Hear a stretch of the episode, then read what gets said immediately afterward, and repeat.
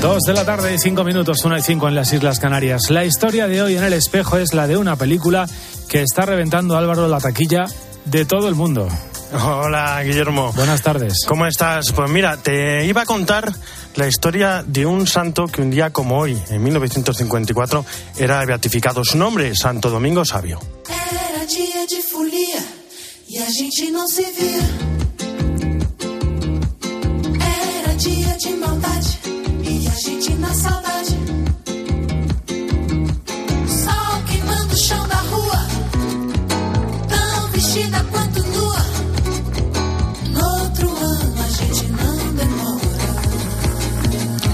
Es probablemente uno de los santos más jóvenes y también, por qué no decirlo, uno de los más alegres y felices.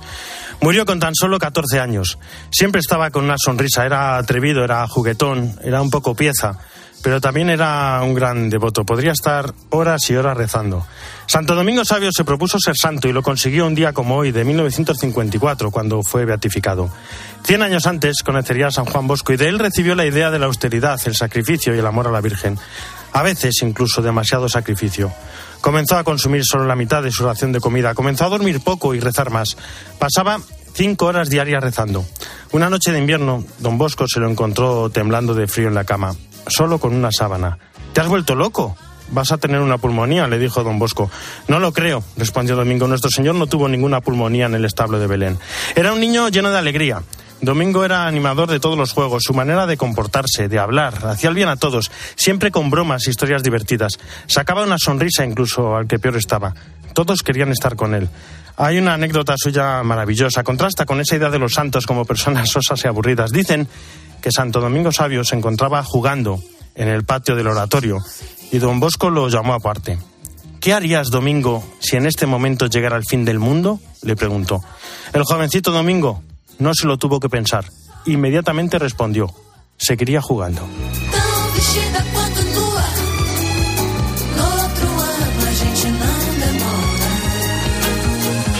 Jesús Luis, aquí están. ¿Cómo estás? Muy buenas tardes. ¿Qué tal Álvaro? Buenas tardes. Me encantan contar las historias de los santos. Sí, efectivamente, Santo Domingo Sabio, que es ese gran santo también de, de la orden eh, salesiana y también para toda la iglesia. ¿Qué santos tenemos esta semana? Bueno, pues hoy empezamos por la raíz de todos los santos, que es el Señor fuente de toda santidad, porque es la Santísima Trinidad.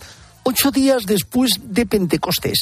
Hay que decir que desde el principio ya el Señor en el Evangelio recuerda, el Padre y yo somos una misma cosa, y desde el seno del Padre os enviará el Espíritu Santo, invita, cuando manda a todos predicar hasta el confín de los del mundo, dice, bautizad a todos en el nombre del Padre, del Hijo y del Espíritu Santo. Hay que decir que Teófilo de Antioquía, que es uno de los grandes escritores de la antigüedad, habla de triada y que será Tertuliano el primero que hable de Trinidad.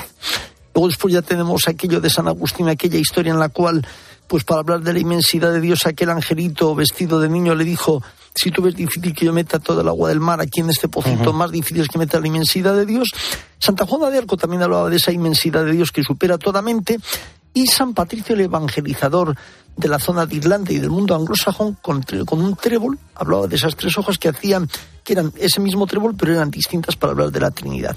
Y es el Papa Juan XXII, en 1322, el que pondrá esta fiesta, como la conocemos ahora, después al domingo siguiente a Pentecostés. Y por fin tenemos mañana a un gran santo popular que es San Antonio de Padua, que empezó nace en Lisboa, que fue además el primero que predicó y que explicó teología en la orden franciscana, aunque antes había estado en los agustinos, que es el patrón de, los, de las cosas perdidas al que se le invoca con esa gran devoción.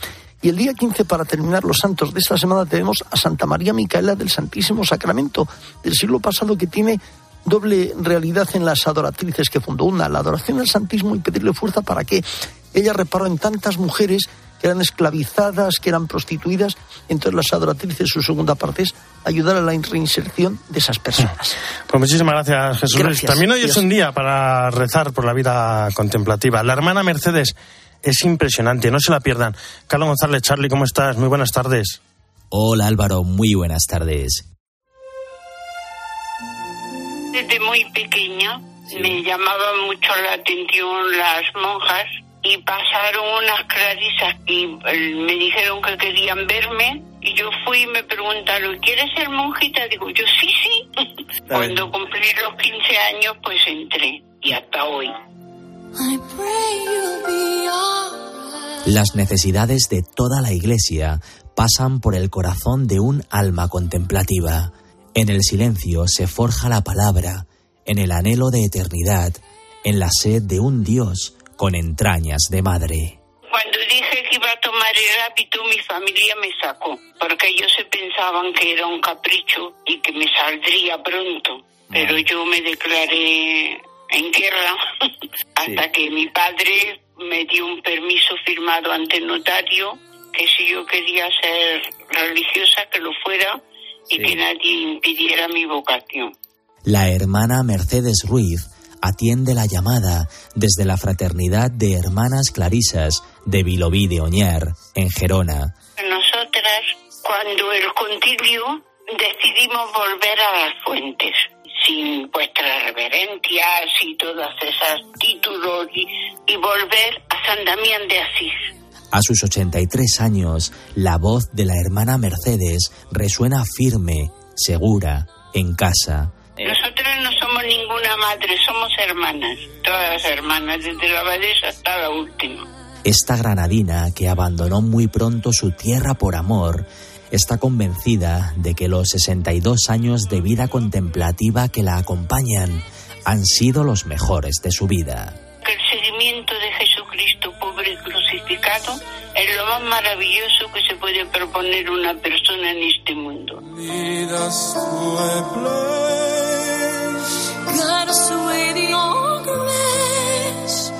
El Señor dice que todo aquel que quiera ganar su vida, primero la tiene que perder, y perder es darlo todo por amor. y tratarlo con cariño y tratar a la gente con corazón abierto desde la sencillez, de tú a tú, no desde una superioridad de vida consagrada, sino poniéndote al nivel de las personas que te rodean, eso es estar con ellos. como hacen a cada instante tantas vidas contemplativas, dando todo lo que tienen, legando a Dios su plenitud, siendo todo lo que son. Las necesidades de toda la iglesia pasan por el corazón de una persona contemplativa. Una fraternidad donde todas se llaman hermanas, donde no emplean la palabra clausura y donde hacen de la celda un absoluto consuelo. Dios en el silencio habla, dándote una fe más profunda, una esperanza más cierta y una caridad más perfecta, como decía San Francisco, de día en día. Y habla cuando tratas a las personas con amor, con cariño, con solicitud. Así habla Dios, a través de los hermanos y en el silencio de la plegaria. La voz de la hermana Mercedes, bañada en pasión, es un instrumento de viento en medio de la presencia segura del Espíritu Santo. es dejar a Dios ser Dios y no creerte que porque llevas una vida de consagrada, porque tienes más méritos que otro que es un pobre pecador. Somos pobres pecadores, todos. Necesitamos de Dios para todo. Y yo creo que con la edad te vas haciendo más pequeña, más sencilla, más humilde. Y eso te pone más nivel de todas las personas. Un canto a la entrega que expresa cómo el Padre es la compañía perfecta que nada exige y a su lado no hay soledad que se resista. Estamos hechos para Dios y nuestra alma no descansará mientras no esté en Él. De ahí nace la alegría. Y allí me quedo, en silencio, donde siempre espera la tierna sonrisa del amado. Cada día tengo más gratitud a Dios por el don que me ha hecho de ser hermana Clarisa. Muchísimas gracias, Charlie. Luego seguiremos hablando de la vida contemplativa. Ahora nos vamos hasta Roma a las 2 y 14, una hora menos en Canarias. Y cómo no, nos vamos para hablar del Ángelus de hoy del Papa. Eva Fernández, ¿cómo estás? Muy buenas tardes. Muy buenas tardes, Álvaro. Buenos días de la Santísima Trinidad. Y el Papa nos deja un mensaje sencillito, ¿no? Dios tri, trío y uno. Y pregunta, ¿nuestra vida refleja el Dios en el que creemos? Como bien dice, sencillito, madre mía, qué, qué mm, eh, propuesta nos ha hecho hoy el Papa Francisco. Eh, efectivamente nos ha animado a que pensemos en los nombres de las tres personas divinas que pronunciamos además cada vez que hacemos la señal de la cruz, ¿no? Y nos explicaba que en cada nombre está la presencia del otro, ¿no? Y aunque no somos siempre conscientes de la fuerza que encierra Dios uno y trino, nos ha animado a tratarlos y para que nos sirva de reflexión, en concreto, nos invita a hacernos esta pregunta. ¿Soy un reflejo de la Santísima Trinidad en la vida de todos? ¿Se queda la señal de la cruz que hago cada día en un mero gesto ocioso o inspira mi manera de hablar, de conocer, de responder, de juzgar y de perdonar? di perdonare Es una pregunta, Álvaro, que seguro nos sirve de inspiración a todos. Sí, sí, nos interpela. Y tras el rezo del Ángelus, muchos mensajes, una petición de disculpa para República Democrática y el Congo. Y cómo no, no podía faltar mensaje para Ucrania. Sí, la verdad es que estábamos todos convencidos de que el Papa mm, aprovecharía la primera ocasión de hablar en público, que ha sido hoy, para transmitirnos sobre todo cómo es, cómo está, cómo se encuentra su estado de ánimo, y así lo ha hecho. Con grande dispiacere Con gran disgusto a causa de mis problemas en la pierna he debido aplazar mi visita a vuestros países. Siento en verdad una gran amargura por haber tenido que posponer este viaje que tanto deseo hacer. Recemos juntos para que con la ayuda de Dios y de los médicos muy pronto pueda acudir a vuestro encuentro. Tengamos esperanza. siamo fiduciosi Y también eh, nos ha pedido que con el paso del tiempo no nos olvidemos de la guerra en Ucrania y del sufrimiento de su población. è sempre vivo Siempre mantengo vivo en mi corazón el pensamiento por la población ucraniana afectada por la guerra, que el tiempo que pasa no enfríe nuestro dolor y preocupación por la gente martirizada. Por favor, no nos habituemos ante esta trágica realidad. Tengámosla siempre en el corazón, luchemos y recemos por la e paz. Fíjate, Álvaro, que si que llevando la contabilidad de las veces Uy. que el Papa ha pedido eh, que recemos por Ucrania y ha hablado de la guerra, esta sería la declaración número 53 del Papa sobre la invasión rusa en Ucrania. Madre mía, 53 veces. Sí. Muchas gracias, Eva. Bon pranzo. Arrivederci. Buena Buen domenica. prancho, arrivederci y eso, buena doménica en este domingo tan especial de la Santísima Trinidad. Un abrazo. Un abrazo. Y estamos dispuestos a dejar a un lado proclamas ideológicas, nuestros intereses particulares, para proponer aquello que verdaderamente nos sugiere el Espíritu. Con esa pregunta, realizada por el presidente de la Conferencia Episcopal Española, el cardenal Juan José Omeya, se cerraba la Asamblea Sinodal de la Iglesia Española que tuvo lugar ayer. Esta mañana, en el programa Eclesia de 13 Televisión, Vicente Jiménez Zamora, como coordinador del equipo sinodal de la Conferencia Episcopal Española, hacía balance de lo vivido ayer. Fue un día intenso, pero también lleno de gozo. Efectivamente, como dices muy bien, estuvimos 60 pastores, 60 obispos, unos 80 sacerdotes, 360 laicos y 110 religiosos y personas miembros de vida consagrada.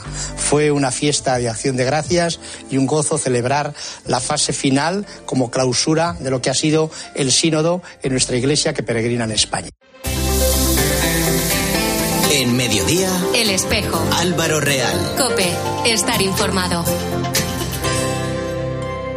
La radio es más radio cuando nos escuchamos. Muy buenas tardes desde el puesto de mando en el que se lucha contra el incendio en Sierra Bermeja. Estoy Aquí la UME tiene 231 efectivos, tenemos, somos 64 medios. Benaví es un pueblo que tengo aquí enfrente y prácticamente todos los vecinos han sido trasladados. María, buenas tardes. Buenas tardes. ¿Cómo saliste de casa? Había preguntado por cómo iba el incendio y me habían dicho que se estaba acercando al pueblo. Estoy en Málaga, en pleno centro, en la calle de la Bolsa, pues me está abriendo la puerta. Vamos a entrar en la casa de Asun. Desde luego es un lugar privilegiado de Málaga, Asun, si no fuera por algunos problemas con los pisos turísticos, porque, porque no es solo un tema de ruido, es la inseguridad, nos ha pasado de todo. De lunes a viernes de 4 a 7 en la tarde de Cope, Pilar Tisneros y Fernando de Aro están más cerca de ti.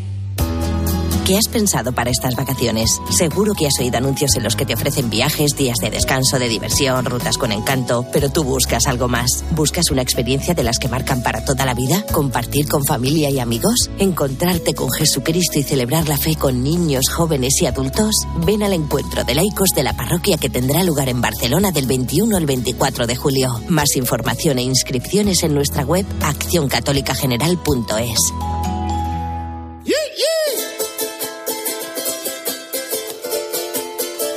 En mediodía, el espejo. Cope, estar informado. À ceux qui n'en ont pas, Rosa, Rosa. Hoy, Día de la Santísima Trinidad, se celebra la jornada Pro Antiguo. Es un día para agradecer la dedicación de los monjes y monjas contemplativos en el mundo. Hay 3.180 monasterios o conventos de monjas de clausura. En España se concentra una tercera parte de la vida contemplativa del mundo y en esto sí que somos los mejores. Somos el país con el mayor número de monasterios. Hoy nos vamos a acercar a uno de ellos, al convento de Talavera la Real de Badajoz y hablamos con Sor Rosa Ángela, colombiana y carmelita. Sor Rosa Ángela, ¿cómo está? Muy buenas tardes. Muy buenas tardes. Felicidades en este día de la Santísima Trinidad y muchísimas gracias por dejarnos entrar de alguna manera en vuestro convento. Mm, Dale, estamos aquí abiertas y nuestras puertas siempre están abiertas para poder acoger a todos. Porque cuéntenos, ¿cómo es el convento carmelita de Talavera la Real y cómo es vuestro día a día? Mm, Bueno, nuestro día mm, inicialmente eh, es en, en soledad todo el tiempo. Eh, lo primero que hacemos es la parte de la oración. Estamos en el coro eh, a las 7 de la mañana. Eh, luego tenemos una hora de oración eh, completa. Luego vamos a desayunar. Eh, luego pasamos a la hora de hacer eh, nuestras formas, que es la actividad que manejamos, por ahí hasta las eh, 11 de la mañana. A esa hora tenemos una hora de, de estudio, sea con profesores o, o sean hermanas que también están capacitadas para poder brindar esa información. Luego tenemos una hora de, de, de- de deporte, mm, donde las hermanas se pueden también esparcir un poco. Eh, después tenemos eh, la hora de cesta, que es donde eh, celebramos lo de los, los salmos de la media tarde. Luego mm, comemos, tenemos una hora de recreación, eh, otra hora mm, ya rezamos la nona, una horita de descanso, la hora espiritual. Y bueno, nuestro día ya No desde paran. las vísperas no paramos. Normalmente en este tiempo es eh, en tiempo por la Eucaristía es por la tarde, entonces toda la tarde por ahí hasta las nueve y media eh, lo tenemos ocupado con la oración y la Eucaristía. Luego una horita de recreo, la última hora que rezamos en la nona y ya nos vamos a dormir Madre mía, a madre mía. descansar. Y entre ese, todo ese tiempo, las horas eh, están eh, dedicadas a la oración, o sea, hora en la hora, en silencio, y solo las dos horitas de recreo eh, es donde podemos, pues hablamos y. y ya compartimos. Que- Ángela, y, a- y ahora, ahora que no nos escucha casi nadie, cuéntenos cuál es su secreto, por qué están siempre tan alegres. Eh, porque tenemos al mejor amigo dentro, que siempre nos está animando, nos está fortaleciendo, que es Jesucristo. Entonces estamos con Él todo el día y, y- y Él es el que nos infunde la gracia de, de poder estar contenta en medio de todas las tribulaciones, las alegrías y las tristezas, o sea, todo lo que eh, la Carmelita vive. Él siempre nos está acompañando, y la Virgen María también, y eso lo tenemos sellado en nuestro corazón. Entonces, es una gracia, Y- es una gracia y, poder. y como tienen esa así. gracia y Dios y Dios les habla y están en el silencio de la oración, ¿qué les dice? ¿Cómo, cómo ven el mundo de locos que hemos creado? Eh, está un poco preocupado, un poco preocupado porque de todas maneras el mundo está loco, pero pero él también tiene misericordia y, aquí estamos intercediendo por toda esa situación de locura que hoy vive el hombre, pero en realidad es porque en su corazón no sienten al Señor, no lo tienen dentro. Entonces, mm, las locuras se dan esa raíz de, esa situación y, y por eso es nuestro nuestro carisma es especial en eso, llevarle al Señor toda esta situación que el hombre de hoy está viviendo y que, y que necesita ser acompañado también por, por todos nosotros, Y- y- tanto laicos como Claro. religiosos. Y todos y todos en, en la iglesia necesitamos luz. El mensaje de la jornada de este año habla de la vida contemplativa como lámpara, ¿no? En el camino sinodal. Qué bonita imagen, ¿no? Esa de, esa de la lámpara. Sí, ¿Se dan sí, cuenta de lo importantes que son ustedes para, en la vida de la iglesia?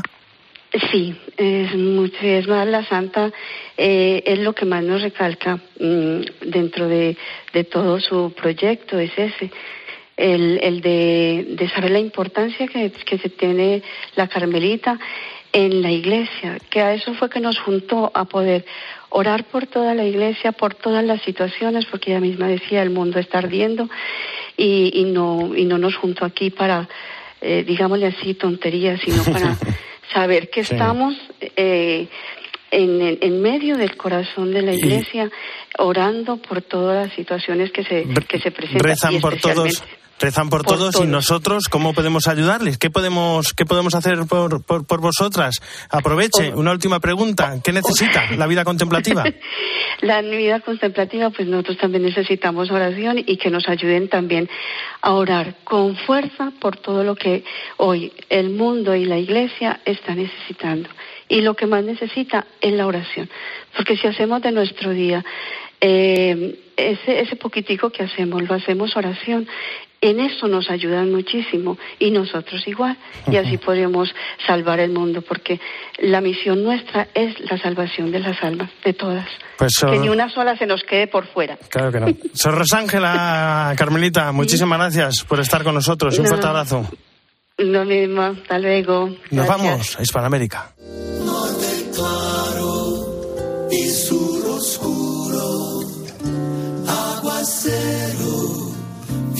Seguro de puntillas para Desde Buenos Aires, Esteban Pítaro, ¿cómo estás? Buenas tardes. Muy buenas tardes, Álvaro, ¿cómo andás? ¿Bien? Bien, bien. Hace 40 años eh, he visto que el Papa Juan Pablo II estaba para allá, en Argentina. Hace 40 años, por primera vez, no solo Juan Pablo II, sino por primera vez un sumo pontífice, siendo papa, visitaba el país. Sabés, Álvaro lo hizo por solo dos días, una visita relámpago, una visita incluso inesperada, una visita por la paz. El Papa tenía prevista para finales de mayo una visita a Gran Bretaña, mayo de 1982, que se barajó suspender las visitas papales, lo sabemos, se prevén con mucha antelación, pero ¿qué ocurrió? El 2 de abril Argentina había iniciado operaciones para recuperar las Islas Malvinas del dominio británico en el Atlántico Sur, inició la guerra de Malvinas. Y para mostrar que es un papa de todos, Juan Pablo II no solo abogó por la paz recién arribado a Gran Bretaña, pidiendo por la urgente necesidad de reconciliación entre naciones, entre pueblos, sino que pidió que se organice rápidamente esta visita a la Argentina que hoy conmemoramos. El 25 de mayo lo anunció, el 11 de junio arribó y el 12 de junio de 1982 se regresó a Europa.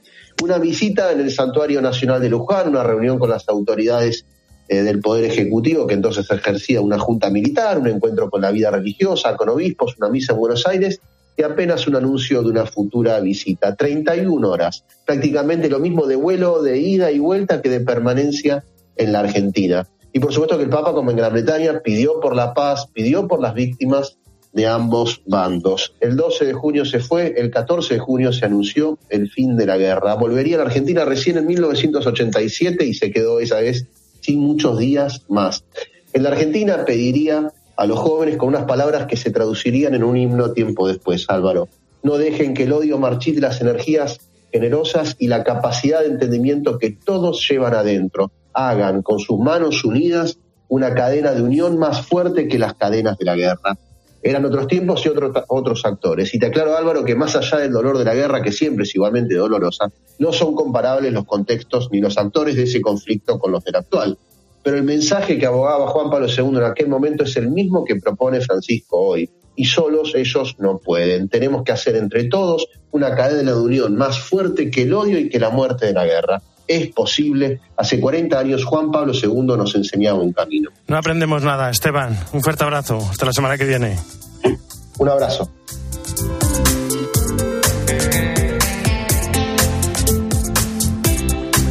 En la producción Jesús Saquistán, en el control técnico Natalia Escobar y en control central Fernando Rodríguez. Ya saben que el espejo no termina, sino que gira y ahora nuestro reflejo se abre hacia Mediodía Cope con toda la información nacional e internacional que nos trae Guillermo Vila. Guillermo, ¿cómo estás? ¿Qué Buenas tal? tardes de nuevo. Álvaro, buenas tardes de nuevo. Estaba escuchando a tu invitado. Desde luego, el- la, la desunión hace mucho ruido y el estar unidos no tanto, pero ¿cuánto lo necesitamos? eh? Pues también, sí. también en la vida política. ¿eh? Ahora voy a contarte algún otro ejemplo en los próximos minutos. Un abrazo, Álvaro.